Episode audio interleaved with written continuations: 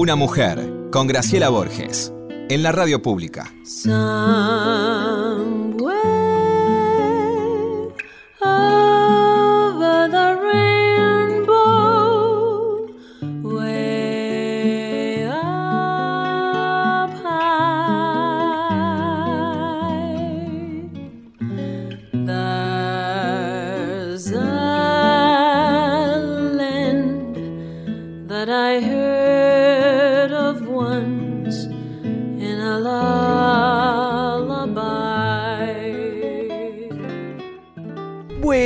Noches, mi querida, mi querida sobrina. ¿Cómo estás? Mi querida Lorenita, ¿cómo va la familia? ¿Cómo está todo? Todo muy bien. ¿Bajo control? Bajo control, hoy entusiasmadísimas ambas por el invitado, ¿no?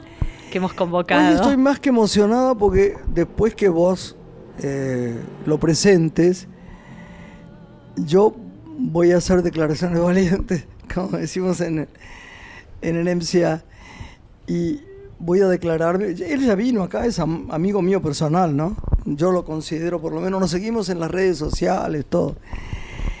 Nunca en años he leído un libro mejor que su último libro. ¿Viste cuando la gente dice esa frase preciosa que, que dicen los reos, que yo también digo, hay que desasnarse? Yo me desasné. Y el otro día fui a comer un lugar precioso que agradezco mucho que me haya invitado. Uno de los grandes editorialistas, en fin, dueño de una editorial, no voy a nombrarlo. Y la mitad de la comida estuvimos hablando de él. Así que fíjate qué invitado hemos traído hoy. Chiqui dice, menos mal que estoy flaquito y que no muestro la pizza y todas las cosas que estoy comiendo. No vamos a hablar de comida, ¿eh? porque yo tenía ganas de traer primero, ¿no? Quería traer un gran genetista y yo creo que tenemos acá el mejor. Así que si querés presentarlo. Médico genetista, como citás, especialista en patología molecular y genética de Harvard Medical School. Fue uno de los redactores y máximos impulsores de la Ley de Fertilización Asistida Nacional y de la nueva Ley de Adopción Nacional. Autor de tres libros. El ADN del placer, cómo influye la genética en nuestros gustos y pasiones, genética, cómo pueden cambiar nuestras vidas, y nutrición y genética, alimentos para potenciar tu ADN y vivir mejor, todos editados por Paidos. Una breve síntesis de, su extensa trayectoria. Jorge Dotto. Bienvenido. Jorgito de mi corazón. Muchas gracias por la introducción, muy muy generosa, sabes que te quiero mucho. No, Somos yo te amigos personales y y bueno, gracias por, los elogios. No, yo, te, yo te doy las gracias porque yo creo que hay una cosa, ¿no? Que pasa con todo, con los films, con el teatro, con en la vida. Lo que te, lo que te motiva a cambiar es la sabiduría de algo en el que tenés fe. Y a mí me impresionó tu libro. Yo me hice muchos replanteos Enseguida la llamé a mi sobrina acá, que además lee todo, sabe todo. Tiene que tenerlo ya, porque el otro día mi amigo no había tenido el libro, porque recién sale. Sale, salió hace poquito, así que llegó justo para vos, Grace. Yo espero que se los mande. Sí, sí, ya, ya, ya subimos compromiso para mandarlo. Si no, le, si no, le, si no lo, compraremos con mucho amor. No, pero lo hacemos llegar, siempre llegamos para los colegas. Vos sabés que fue tan deslumbrante porque me pasó algo que yo eh, quiero explicarte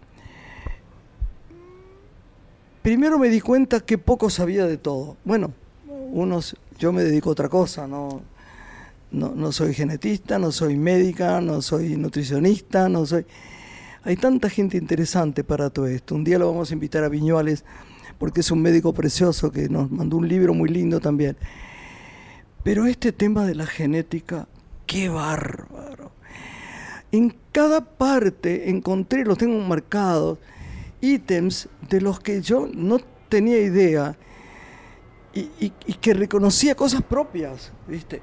Yo quisiera primero que cuentes a la gente, si yo estuviera oyendo la radio, quisiera saber qué es la genética, ¿no? Quisiera saber qué es el ADN, quisiera saber de qué se trata, porque por ahí a veces uno no sabe, ¿no, Lorena? Exacto. Eh, nosotros tenemos una composición que somos el 50% de nuestra mamá por el óvulo y el 50% de nuestro papá por el espermatozoide. Obvio. Y básicamente eso hace que nosotros tengamos la información de todas nuestras familias en cientos y cientos de años atrás, comprimidos en trillones de células que tenemos en nuestro cuerpo. La célula, para explicarla, es un huevo frito, la parte de la yema, la parte amarilla es el núcleo, y ahí es donde está comprimido el ADN.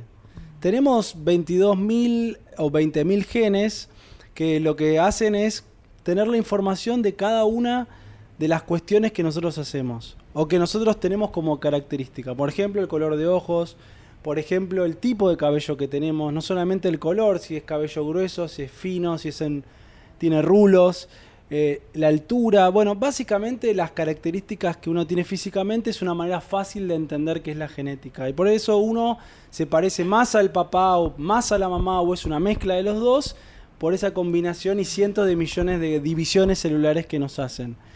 En el caso de la nutrición, lo que hacemos nosotros es entender dos cosas. Uno es, tomando una muestra de ADN muy simple con una muestra de saliva, podemos tener esa información y a partir de eso entender que nosotros eh, podemos obtener el máximo potencial de ciertos alimentos o cómo comer de determinada manera para que nuestro cuerpo funcione al máximo rendimiento.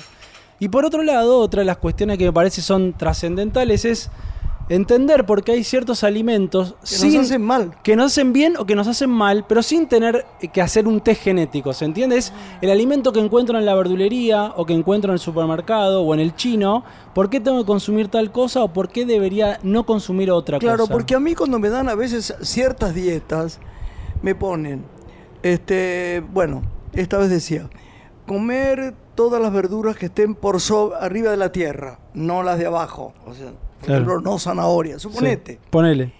Y de golpe, lo que te ponen y vos podés comer, no me hace bien. Claro. Es, difícil dilucidar qué es. Por eso no hay que creer tanto en las dietas. Hay que saber. Es como aquella vez una revista que siempre. No importa, que es para las mujeres, no la voy a nombrar porque además me van a hacer un juicio. Que dice este cómo robarle el marido a su mejor amiga sin que se dé cuenta. Digo esos chistes porque así es la revista. Tome, un día una amiga mía, Grace Wilmot, a quien adoro, me dijo, vamos a bajar dos kilos y tomamos tres días helado puro. Y era invierno, un frío. Y yo caí en esas redes y tomé helado, que odio el helado. Y engordé medio kilo porque terminó los tres días. Esto es un chiste, ¿no? Pero es la verdad. No, pero está bien el concepto. hay hay que saber qué es lo que pasa y cómo se sabe eso. Mira, lo que vos planteás de una revista o hoy lo tenemos en las redes sociales es que hay que ser muy consciente de lo que uno va a incorporar en el alimento, porque a veces es que se pone algo de moda y lo consumimos solamente porque lo buscamos en Google o lo vemos en Instagram o en Twitter, pero en realidad tenemos que entender si eso nos va a servir a nosotros dos conceptos que trato de compartir en un libro que es de divulgación, no es un libro técnico, sino uno es que los médicos empezamos a prescribir alimentos en lugar de continuamente estar prescribiendo medicamentos, que me parece que eso es algo como un concepto importante. Así, ah, muy bien. Segundo concepto que vos decís es la universalidad, ¿no? Que a todos le damos todo y a todos nos hace bien todo.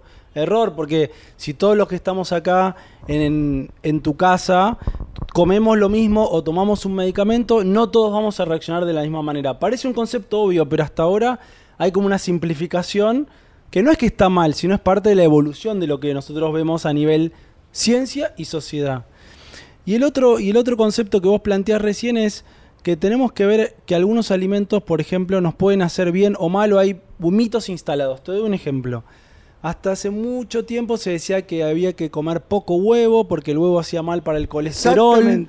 Bueno, hoy está demostrado, y yo sabes que cuando hablo no es que lo dice Jorge de tu opinión, sino que hay como un respaldo siempre científico. Las recomendaciones de la Cleveland Clinic o de la Mayo Clinic, en la cual tuve la suerte de estar un tiempo cuando era estudiante, que son centros de prestigio en Estados Unidos a nivel internacional, Dicen que hoy una persona que tenga, independientemente de un estatus cardiovascular de riesgo, puede comer un huevo entero, ¿no? Que significa la yema y la clara, porque eso no tiene un impacto en el colesterol. Bueno, ese tipo de, planteos eh, hablamos en el libro. El, el, ADN, este estudio de ADN que propones para tener una vida más saludable a partir de alimentarnos mejor. ¿Es un estudio sencillo de hacer en la Argentina o lo hacen pocos centros especializados o solo Muy buena vos? pregunta. Y mira, nosotros, nosotros eh, es una realidad que no lo hace mucha gente, nosotros fuimos pioneros en, en armar esto. La verdad que vos eh, estábamos hablando antes y me decías que volví a la Argentina. Bueno, una de las partes de volver a la Argentina es tratar de que nosotros tengamos la posibilidad, desde mi lugar, tenerle el acceso a estar siempre en la vanguardia en lo que se está haciendo en el mundo. Eso tiene una cosa muy buena en el sentido a nivel personal, es que uno puede traer este tipo de, de test y desarrollos y tecnológicos a Argentina. La parte que a veces tiene un costo elevado, pero yo creo que esto es como todo, esto es como yo decía en el libro que lo digo, es que mi abuelo fue médico, mi viejo es médico y yo soy médico.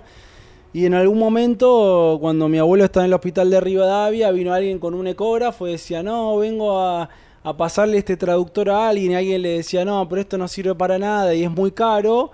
Y hoy nadie puede discutir que la ecografía es un método sumamente útil y no tiene un valor elevado.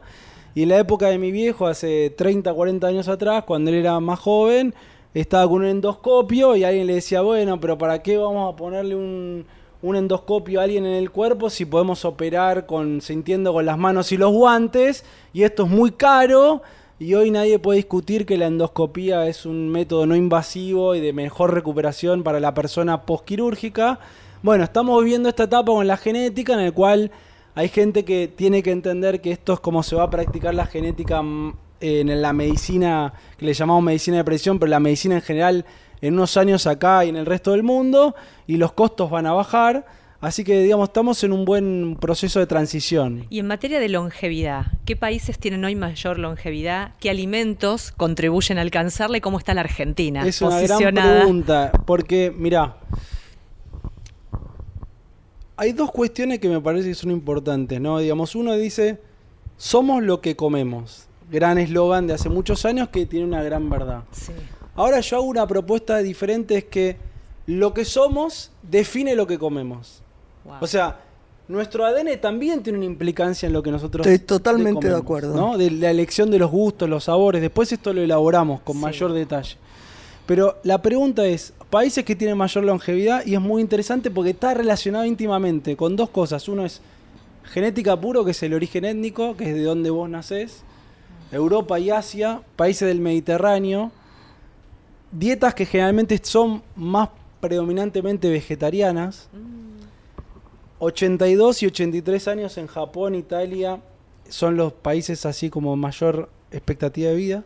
La Argentina tiene una buena expectativa de vida, tiene 76 años. La verdad que en generalmente hay una tendencia de obesidad mundial, pero en la Argentina dentro de todo se- se- hay como una gran educación de los alimentos y si vos ves que no hay tanta diferencia, pero los países que mejor longevidad y expectativa de vida tienen son lo que llaman los polifenoles, que son sustancias que están en los alimentos, que están demostradas que actúan a nivel de, nuestro ADN, que permiten como una mayor eh, longevidad de la célula. Si nosotros trasladamos lo que pasa en la célula en el cuerpo en general, vamos a entender que si nosotros cuidamos a las células, vamos a tener una mayor expectativa de vida. Por eso eh, eh, el otro día veía una cosa genial que decía Jane Fonda en un largo. ¿Lo viste? Lo, lo- escuché unas cuestiones que Eh, es muy espléndido interesantes. Sí, Ya no hay una tercera edad, hay una cuarta y una quinta. es así. Pero para llegar a eso hay que hacer un, un trabajo refinadísimo de todo esto que vos estás contando. No es porque sí. Mira, Grace, si vos te lo pones a, a pensar a lo que nosotros hacemos habitualmente como personas, ¿no? A nivel personal uno pone un gran esfuerzo y un gran trabajo para lograr una relación, formar una familia, tener tus afectos, eh, trabajar para tener una relación de amistad con la gente, porque hay como un trabajo para eso. Después lo pones en el plano laboral y cada uno de nosotros hace un gran esfuerzo para poder lograr un, un desarrollo mayor a nivel laboral y para poder construir y para ganar más dinero y para tener un mejor estatus. Es como algo que es evidente que uno trabaja. Ahora, generalmente los seres humanos, como vos decís y que lo que decía Jane Fonda, no le dedicamos a veces tanto esfuerzo, tanta dedicación para ver lo que vamos a consumir. Entonces, es totalmente así. Cuando uno piensa y dice, bueno, estoy dispuesto, el otro día estaba hablando mi mujer con una amiga que tiene una heladería en Florencio Varela. Estoy hablando del conurbano de la Argentina, no estoy hablando en lugar recontra top, estoy hablando de un lugar que es la mayoría de la Yo he gente. trabajado mucho ahí, es un lugar... mm, Entonces, 600 pesos sale un kilo de helado, ¿no? En una heladería. Entonces, hay, nosotros estamos por ahí dispuestos más a pagar 600 pesos un kilo de helado, pero nos quejamos, por ejemplo, que una fruta de la estación como el durazno sale 300 pesos el kilo. Es verdad. Entonces verdad. hay como una gran diferencia entre lo que cual estamos dispuestos a hacer un esfuerzo y a pagar para algo que realmente debería ser lo más prestigioso de calidad, que es lo que nosotros vamos a ingerir. A mí me lleva como una reflexión todo este tipo de, de, de- de trabajos cuando también escribimos el libro, porque lo trasladamos en lo que uno hace también. ¿No? Digamos, Sin duda. y eso, es- eso también es impactante. Porque nosotros cuando estamos en la Facultad de Medicina, y lo cuento en el libro, nutrición no era una de las materias importantes, porque uno cuando quiere ser médico, quiere ser clínico, quiere ser cirujano, y la nutrición no parecía como una materia trascendental. Y eso habla de la, de la ignorancia que nosotros teníamos cuando éramos estudiantes, y después de tantos años me di cuenta tan equivocado que yo estaba. ¿Cómo- ¿Por qué elegiste la genética? Porque yo soy curioso. Y me interesa entender por qué las cosas eh, funcionan o suceden o actúan. Entonces siempre le quiero tratar de buscar una explicación. Algunas cosas no podemos, pero generalmente me, me interesaba mucho entender algo que es tan invisible pero tiene tanto impacto en nosotros. ¿Cambió tu calidad de vida a partir de que empezaste a tomar conciencia y Sí. alimentarte diferente? Sí. Yo soy, por ejemplo, que ahí lo decía Graciela, el, eh, uno de los capítulos que, que fue una nota que hicimos en Infobae y la trasladé que se llama Los Venenos Blancos, ¿viste? Los cinco venenos blancos. Y tuvo mucho impacto siempre porque son esas notas que tienen un gran título, pero hablo, como decía Graciela, de los mitos y de las verdades. Bueno, yo siempre desde chiquito eh, nos levantábamos y el desayuno era muy importante. Siempre para mí el desayuno tiene que ser una comida muy importante. Y tomábamos café con leche y yo después a veces tomaba mate cocido con leche. Y después hace un tiempo me, y me gustaba tomar cortado, me gusta tomar el café, la verdad que disfruto mucho. Y me di cuenta que me sentía hinchado, me sentía cansado, me sentía mal. Y empecé a cortar la leche, ¿no? Y después en el ¿Qué laboratorio... tema el de la leche? Muy eh? importante, muy ¿Qué importante. tema? ¿Qué tema? Y corté la leche y cuando estábamos en el laboratorio, eh, Nacho, que es el biólogo que trabajamos, le digo, Nacho, haceme el test de intolerancia a la lactosa porque para mí soy intolerante. Y la verdad que soy intolerante. Y la verdad que generé que cuando dejé la leche me empecé a sentir mejor, con más energía, bajé de peso, eh, mejoró la, la absorción del resto de los nutrientes. Entonces, de vuelta, algo conceptual. Ninguna sustancia es buena para todos a nivel universal. Es, es obvio. Entonces, que la leche para algunas personas como para mí no me hace bien. Pero eso no es que es un pecado mortal, porque eh, algunas personas pueden incluir el, el calcio y la vitamina D de otra manera que no sea leche. Entonces, Hablando, por ejemplo, de, de inflamarte o de engordarte, el tema de la pasta, vos no comes pasta. Las harinas. harinas. Porque tengo intolerancia al gluten. Claro, que lo descubrí yo en con cambio las extraño y a mí me hacen bien. Yo Claro. me quedo muy contenta cuando como... eh, claro. no pero, me hacen mal. Pero en ha- cambio sé que la carne de noche me hace mucho mal. Claro, pero se ha, se ha- se ha, eh, instalado que la harina es mala. Se ha instalado que no podés comer harina porque te hace mal. La realidad es que el 99% de la gente no tiene enfermedad celíaca o, o una, o una intolerancia al gluten. Entonces, la realidad es que hoy está demostrado que personas que no tienen la enfermedad y no consumen harinas, eh, tienen un, un potencial de tener riesgo cardiovascular. Entonces, hay que tener mucho cuidado con estos mensajes que se tiran así de una manera y que los levantamos porque se ponen de moda y adoptamos medidas sin tener en cuenta eh, ciertas repercusiones en la salud. Hablaste de los polifenoles que tienen que ver con el aporte que dan a una mayor este, Longevidad. longevidad. ¿Cuáles son? ¿En qué alimentos están? Mirá, en la tapa vos tenés del libro, está, por ejemplo, lo que es la palta, la nuez, ¿Aceite de oliva? el aceite de oliva, las nueces, eh, per- per- perdón, la aceituna si vos la comés. El vino. El vino también. Para comprar los alimentos de acuerdo a la época del año. Claro. Siempre nos equivocamos, perdón, con eso. Es que mira, eh, Graciela, eh, yo sabés que eso es algo que para mí debería estar en el colegio secundario, a una materia que a vos te dé como tres, tres, tres partes para la vida hoy habitual, ¿no? Una es que nos enseñe esto, de- porque yo quería poner esto de ¿qué, qué comemos o qué compramos cuando vamos a la verdulería, que es la fruta de estación que es la mejor. Entonces, como dice Graciela, puse un anexo donde uno puede, pero en el colegio nos deberían enseñar cuáles son las frutas de estación, cómo comer, qué alimentos nos hacen bien. La otra, la- en esa eh, podría llamarse como una materia, decir, no sé, crecimiento personal o desarrollo personal. La otra eh, tendría que ver con cómo manejar, ¿no? El tema de la vialidad, que es un tema tan importante. Y la otra es la planificación o las adicciones, como que nos den como un contexto de que a uno le sirva algo para cuando salga a la vida, ¿no? Absolutamente. Y creo que este tipo de cuestiones que parecen tan básicas, no tenemos una educación de qué comprar y No, cuándo y cómo, ¿no? Es impresionante por las cosas que de pronto uno no puede creer, ¿no? Una forma de tratar la resaca, eso es brutal, nunca he visto en ningún libro. Diurético natural con un aroma particular.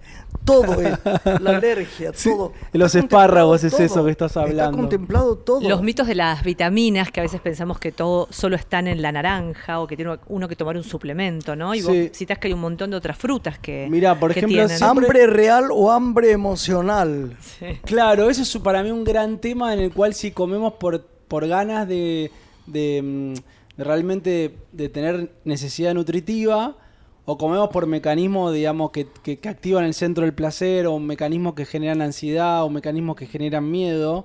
Entonces hay una dicotomía y hay una competencia entre si realmente comemos por necesidad y a veces por emociones. Bien. ¿Y los cítricos decías? Los cítricos, me parece que había mm, un premio Nobel que se llama mm, em, Pauling, que siempre lo, lo criticaban porque decía que la Creo que vitamina era C. el- el Linus Pauling, Lo criticaban porque decía que la vitamina C no era tan es importante. el que inventó un poco el, el auge de la vitamina C. Y lo criticaron y lo liquidaron. Y yo ahí hay un- una parte que le da una le hago un reconocimiento, porque me parece que hay que hacer reconocimiento a las personas que la han castigado durante tantos años. Es verdad, total. Total, lo han destruido y creo que él por ahí eh, generaba una gran competencia con ciertas industrias y conflicto de interés. Entonces creo que por eso viene la guerra a él, porque encima ganó dos premios Nobel. Hay pocas personas en la historia que hayan Yo, lo- ganado. yo dos estoy segura, Nobel. sé mucho de Linus Pauling. Entonces él lo que hablaba era de la vitamina C, que vos lo que decías de los cítricos, pero por ejemplo el, arán- el arándano, que es una fruta de estación de ahora, que en Argentina hay producción desde el norte Sí, hasta el sí, sur, señor. que se puede conseguir durante todo el año, es un gran potente vitamina C y antioxidante. ¿no? Como el kiwi también, ¿no? Como el kiwi, pero yo te voy a decir algo que lo pongo en el libro también y lo explico. Digamos, siempre voy a lo- explicar los mecanismos moleculares, pero me parece que siempre lo, lo interesante es cuando tenemos charlas a ustedes como a nivel de, de los medios, es para que la gente lo entienda, ¿no? Y, y yo te les puedo asegurar que el arándano es el mejor laxante natural. Hay muchas personas Mirá. que tienen problemas y un jugo ¿Y, de y las arándano... pastillas sirven también? Las pastillas sirven, pero las Sí, pastillas que siempre es mejor. Porque, mira, yo el otro día, nosotros hacemos nuestro propio jugo, ¿no? Eh, de arándanos. Y yo todas las mañanas desayuno con, con el jugo. Y yo le digo a la gente, es como que tiene gran energía. Pero no es que yo porque estoy convencido, sino porque lo he comprobado. Entonces hay gente que nos viene a ver, que a mi nutricionista y a mí nos viene a ver. Y las personas que le hemos recomendado, le digo, "Toma, llévate esta botellita. Yo, yo te la regalo, probala. Entonces yo lo que quiero es generar que la gente fomente en tratar de consumir productos de estación, pero que tengan un impacto en las cuestiones de todos los días. Bueno. Y yo lo que, lo que he descubierto, no porque yo lo descubrí, sino que lo estudié, es que tomarte un vasito de jugo todos los días mejora enormemente tu funcionamiento gastrointestinal. Y vos le preguntás a cualquier persona que tiene problemas, y lo que termina pasando es que si vos tenés problemas, no puedes ni pensar, no puedes hacer absolutamente nada. Entonces hoy el foco es tener un intestino saludable, es tener una salud general saludable. Ahora vamos a hacer una pausa, pero quiero que no- después hablemos de los prebióticos o los probióticos. Ah, un gran tema, Me fascinante. parece que es fascinante. Jorge Dotto, hacemos una pausa chiquita.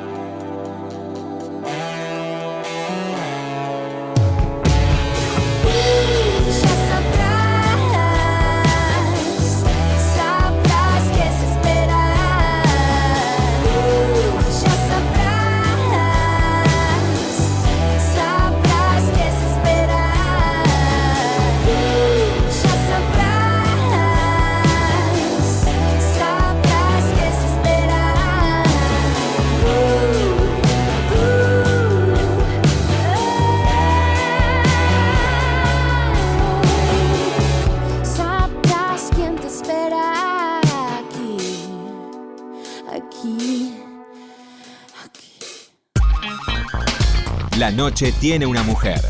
Graciela Borges en la radio pública. Una mujer. Con Graciela Borges en la radio pública.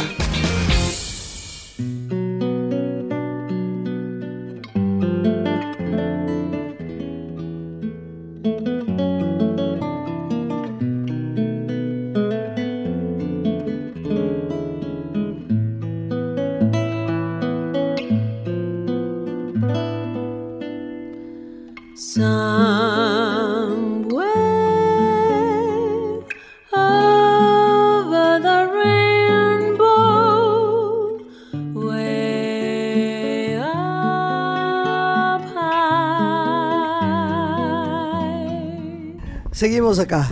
Jorge Dotto, médico genetista, que está presentando este maravilloso libro que tiene Graciela en mano.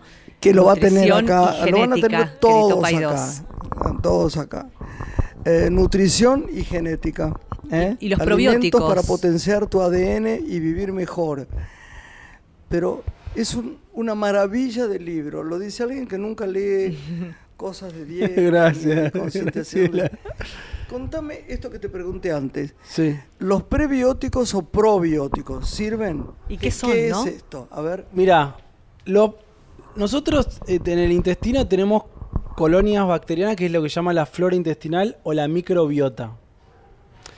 Y después uno puede analizar a nivel de los genes de esas bacterias, saber cuál es tu composición, que es lo que llama el microbioma. Después, si quieren, vamos en detalle esto. Pero los probióticos son bacterias vivas que hoy em, están en suplementos y ayudan a que uno tenga una buena eh, flora intestinal. ¿Qué significa esto?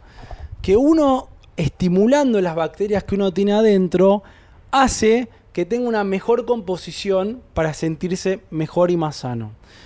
Eso hace también que tenga una repercusión en lo que nosotros comemos. Entonces los probióticos son bacterias vivas que están en suplementos dietarios y después hay que ver qué tipo que hay que consumir, cómo consumir y hay una cuestión que es eso. Después hay alimentos que también son probióticos. Uno de los más conocidos es el yogur. El yogur por naturaleza porque se fermenta tiene probióticos. Otro muy conocido es la aceituna. La aceituna también tiene probióticos. Y otro también que, que se genera en países de Europa Central como Alemania, Polonia, Suiza, es lo que se llama el chucrut, que es repollo rallado Eso, con leí sal. eso muy, muy... Es muy bueno eso también. Mirá. Muy bueno. Eh, mi- mis suegros lo hacen porque vienen de la, de la parte de, de hereditaria así de, de- de ¿No te digo Alemania. con salchicha. Y con salchichas extraordinario. Compramos la- unas salchichas de muy buena calidad y comemos chucrut con papa hervida, ¿no? La- generalmente en el invierno. Claro. Pero elaboran ellos, por ellos, ellos hacen el jugo y hacen, son tradiciones de las familias que se van transmitiendo, cosas muy lindas.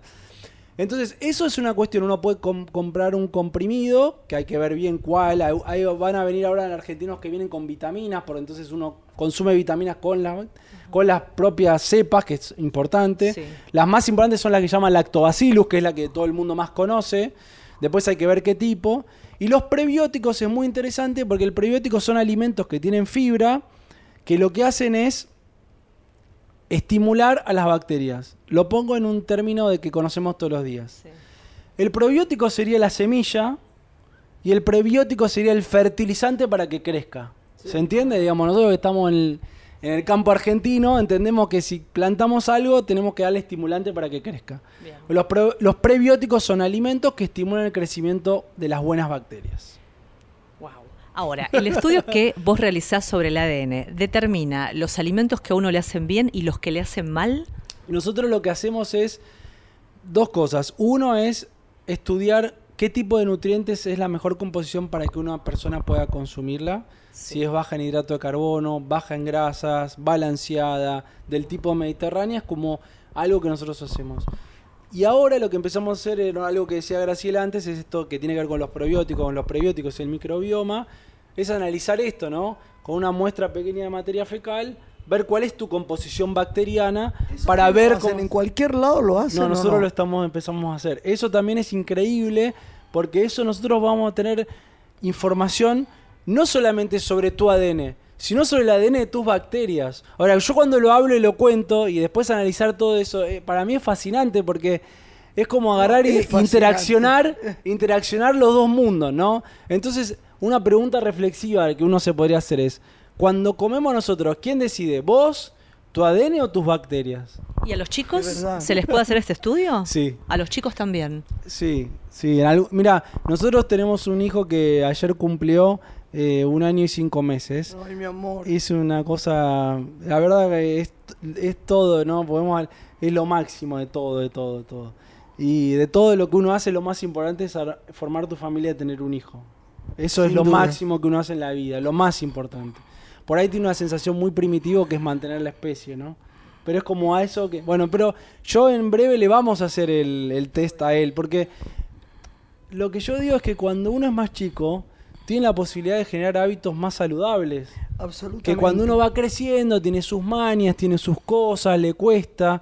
Y la verdad que uno tener la posibilidad de que a un chico en una edad le pueda decir come esto, come lo otro, lo va a tomar como una manera mucho más natural. Jesús Solarita tiene momentos de vida geniales para empezar a estar a, a- a regimentar sus comidas, su- Sí. No, es verdad. También cómo los chicos se rebelan, pienso, porque yo le di a mi hija una alimentación de muy pequeña saludable, pero a medida que fue creciendo quiso probar otras cosas Y que le gustan bien, mucho y no son bien. tan saludables. Pero está hoy. bien porque a veces, por ejemplo, vienen chicos que son adolescentes, nosotros trabajamos mucho con deportistas y mm, yo le digo a los chicos, vos tenés que vivir tu adolescencia, por ahí son jugadores de fútbol profesional, entonces tiene que haber un balance entre comer sano pero también disfrutar. Porque si no, no podemos cumplir las- la- los Yo digo objetivos. eso porque lo es que te obliga imposible. una- un régimen severo a veces es no disfrutar y la comida tiene que ser para disfrutar. 100%. Con conciencia sobre lo malo. 100%. Porque si no, hay como una gran desconexión entre lo que nosotros somos como profesionales con lo que predicamos. ¿Qué significa? Claro. Yo iba al hospital de clínicas, a la, a la, a la UBA, y teníamos la clase en el piso 12. Y venían todos los profesores y nos decían, no, porque el cigarrillo, nos explicaban, cada uno venía. Y después lo veías al, profesor fumar al lado de la ventana, porque en esa época no estaba prohibido, ¿no? Estoy hablando de la prehistoria que hace 20 años atrás. Eh, entonces, lo que digo yo es, hoy los médicos tenemos una responsabilidad diferente, porque yo como le voy a decir a alguien hoy, no, mira, ¿sabes qué? No comas helado, o no tomes una copa de vino, o no... Obviamente que le tengo que dar una recomendación desde lo que es lo mejor para la salud, pero tampoco le puedo negar a una persona que, que disfrute con responsabilidad y compromiso. Decime, dormir es fundamental, ¿no? Es clave. Es uno de los mecanismos de supervivencia. El no dormir es imposible que una persona pueda funcionar acorde.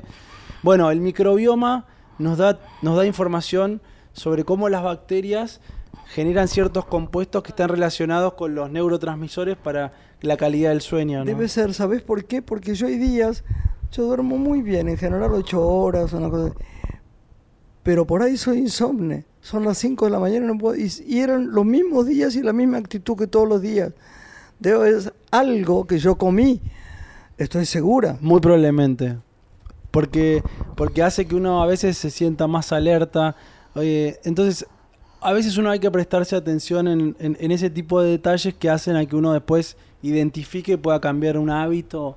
O a veces nos pasa que estamos preocupados y nos levantamos y nos sentimos mal por algún tema Claro. y nos genera alerta, ¿no? El cerebro se despierta ante alguna señal de alerta y a veces puede ser algún pensamiento, una preocupación de algo que nos pasa. Ahora, más allá de que cada persona necesita su dieta específica de acuerdo a su ADN, ¿hay alimentos que aconsejás para una dieta equilibrada no sostener en el tiempo o no consumir con tanta frecuencia? Sí, eh, mira, yo creo que lo, que lo que planteo en el libro es entender que hay alimentos que nos hacen bien, como por ejemplo la banana, que era como el gran el gran cuco porque Sí, tiene claro, azúcar y no porque engorda. va a engordar, no Pero porque- verdad. ningún alimento natural que tenga azúcar va a ser peor que cualquier otra azúcar eh, industrial o sintética o edulcorante. Entonces, la banana hoy vemos a los deportistas que consumen banana, por ahí los vemos a los maratonistas, ciclistas o jugadores de tenis más que porque Por por, el ahí potasio, además, por el potasio Produce saciedad. produce saciedad, por lo tanto, si vos comes una banana,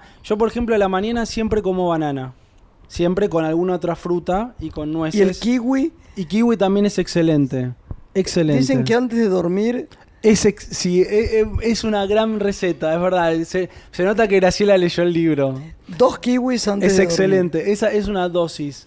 Mira, yo sabes que hace unos años había visto esto del kiwi y seguía, porque yo siempre cuando veo un tema trato de ver. Y lo que dice Graciela es, es así, se hizo un estudio en China y demostraron que personas que tenían problemas de, de- del sueño, con dos kiwis antes de ir a, a- a dormir, mejoraban la calidad y la cantidad de sueño. Qué bueno. Entonces, eh, lo que plantea Graciela es la dosis, que en todo siempre hay importante un tema de la dosis. La banana es otro de, de los productos que ayudan también a, a- a mejorar el sueño. Sé que yo cuando era chica vi un- un- una historia que decía, del melón, decía, de día oro, de tarde plata, de noche mata. Sí, sí.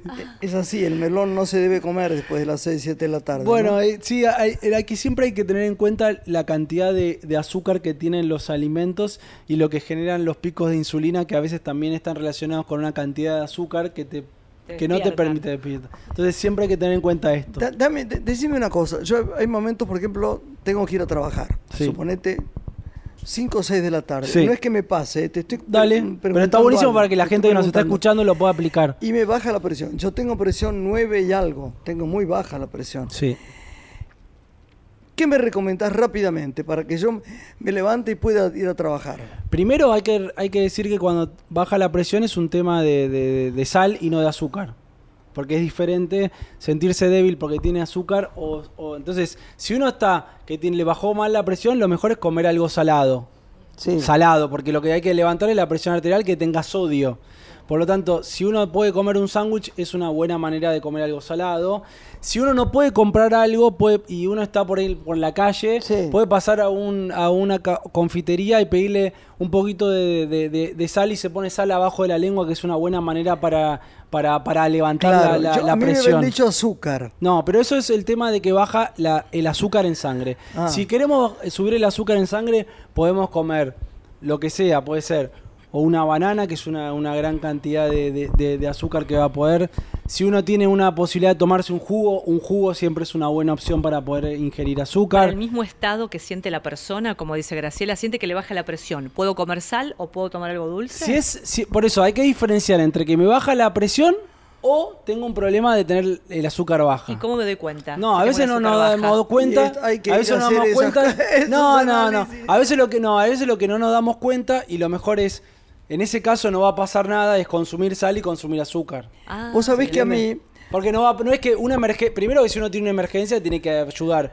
Pero una cosa que es básica, que a veces no pasa, es que si uno se siente con baja presión es levantar las. Esto no es ni genética, esto es como primeros auxilios. Levantar las piernas para que retorne la Sí. sangre al corazón. Y eso generalmente mejora y, y estabiliza.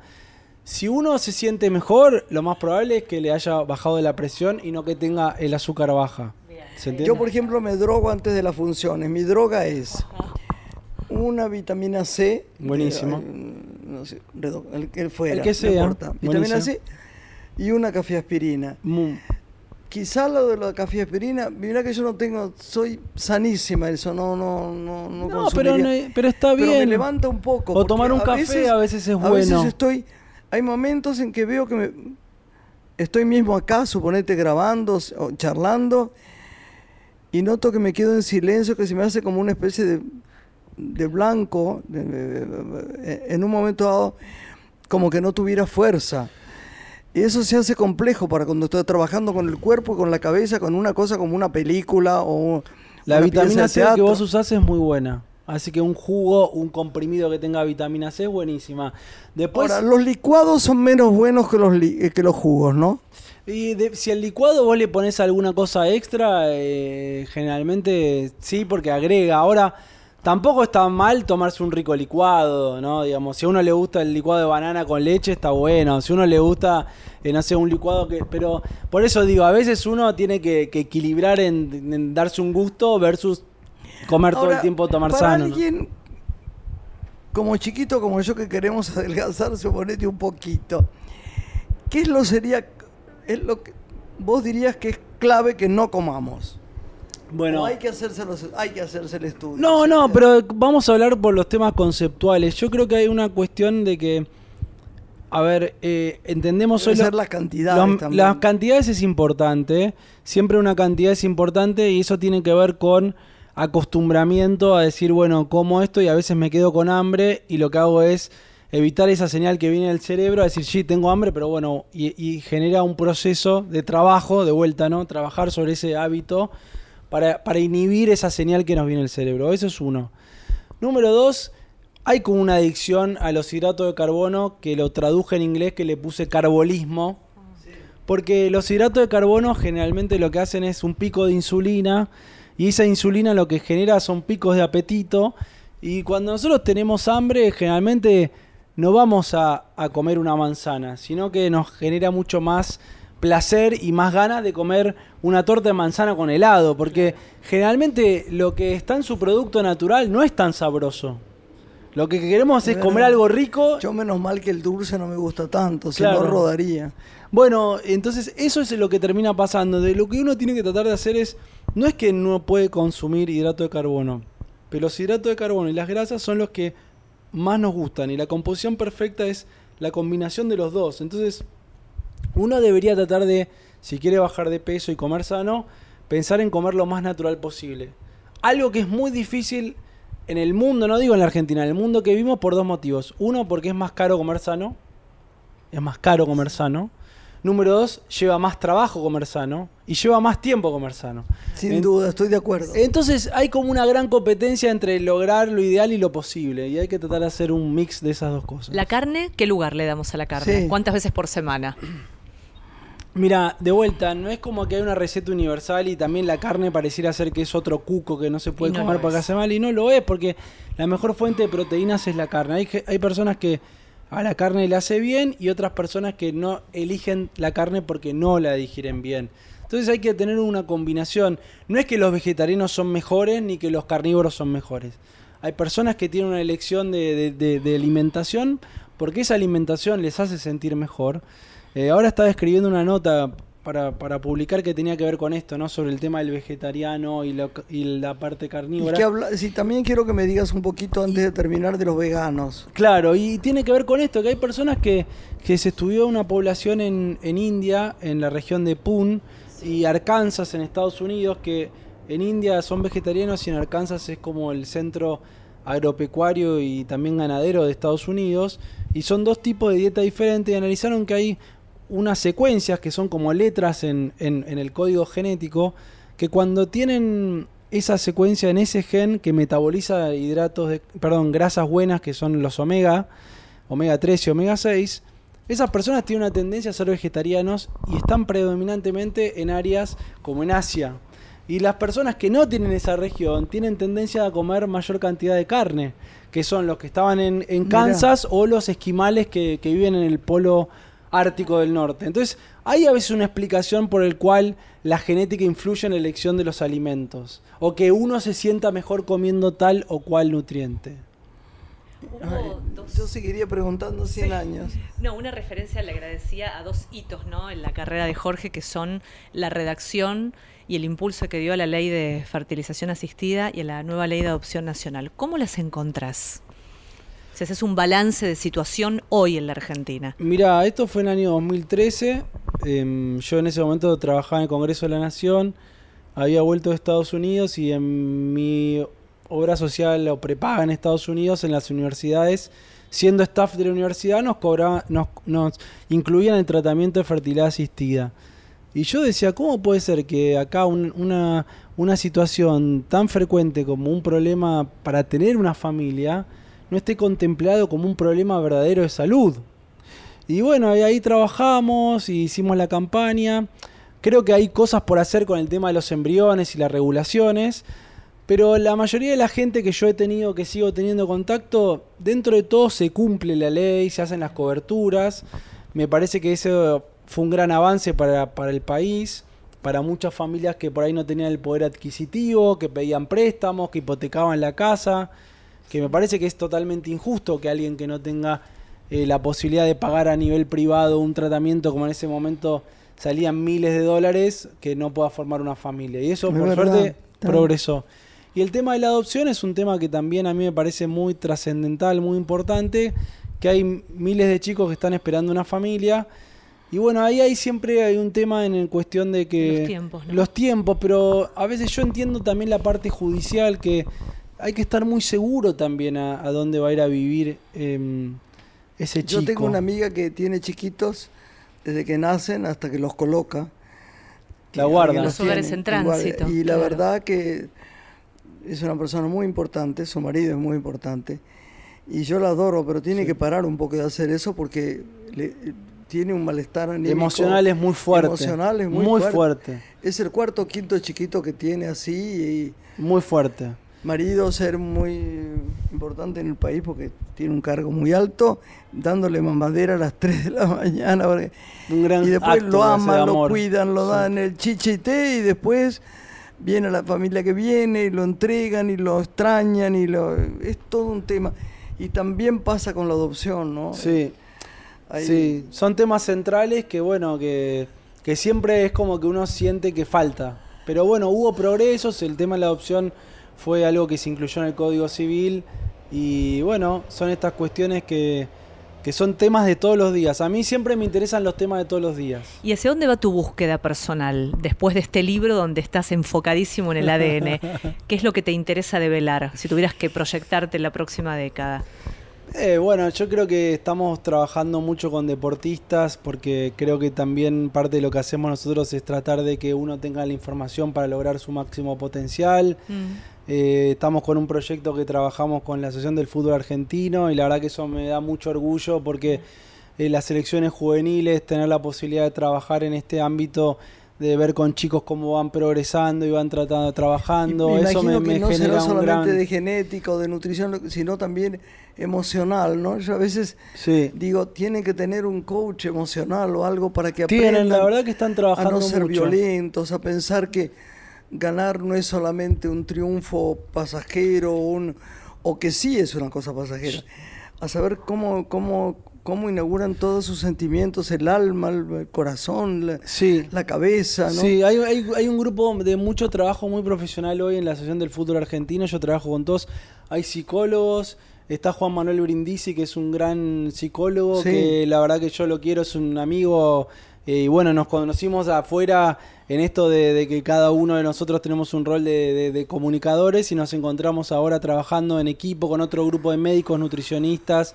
O sea, hay un grupo hoy en la, AFA muy profesional trabajando en los chicos, no solamente uno lo ve porque yo voy mucho al predio, no uno lo ve que los chicos esperan para que se sienten todos a comer, mejoró la calidad de, de- de las instalaciones, mejoró la comida, la verdad que hay un profesionalismo para que no solamente estos chicos crezcan siendo jugadores de fútbol, sino que crezcan mejores Con personas. conciencia, Y ¿no? educación, y eso la verdad que a mí me pone muy contento. Yo Eh, querés que te diga una cosa, nos faltan dos minutos para terminar, pero ¿sabes qué, Georgie? Te pediría que vengas otro día, porque la verdad es que tengo tanto apuntado acá y quiero, bueno... Y tenemos gente, que ir a por favor, comer porque tenemos eh, cena pendiente. Eso Cuando cuando quieras. quieras lo armamos. No, lo, lo vamos con tu mujer y el bebito. Dale, cuando quieras. Dale, siempre vamos Cada vez temprano. muy- mucho más tempranito Antes ahora. investiga tu ADN, así, ¿Eh? así sabes qué tenés que comer. Claro, ahí está. No, yo, yo no, no sé por qué no puedo bajar mucho de peso, porque como bastante sencillo. Bueno, nutrición y genética, alimentos para potenciar tu ADN y vivir mejor. Es de Paidós, Jorge Dotto. Gracias, con el alma. Gracias Te- a te las amamos, dos. ¿eh? Gracias, yo también. Muchas gracias, en serio. que llevar a, a tu programa divino. Será un placer ir también, por supuesto. La verdad, eh, hacer radio como en esta radio, este, la, La radio, radio pública. pública. me encanta eso. Y llega hasta los confines de la patria. Gracias, mi amor. Gracias, Gracias. preciosa. Buena semana. Gracias. Una mujer se ha perdido. Conocer el delirio y el polvo. Se ha perdido esta bella locura, su breve cintura debajo de mí. Se ha perdido mi forma de amar. Se ha perdido mi huella en su mar. Veo una luz que vacila y promete dejarnos a oscuras. Veo un perro ladrando a la luna con otra figura que recuerda a mí. Veo más, veo que no me halló. Veo más, veo que se perdió. La cobardía es asunto de los hombres, no de los amantes.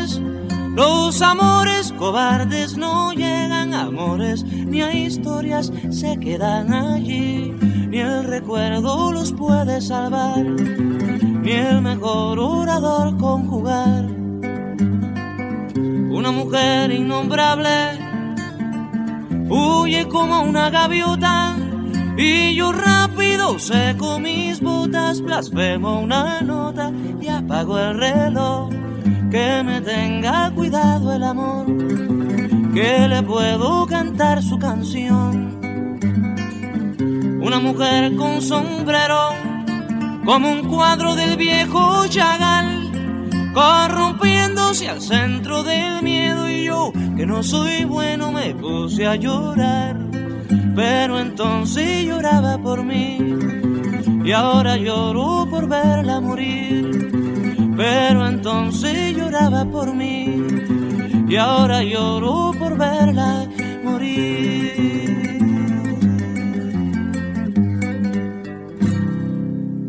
La noche tiene una mujer. Graciela Borges en la radio pública.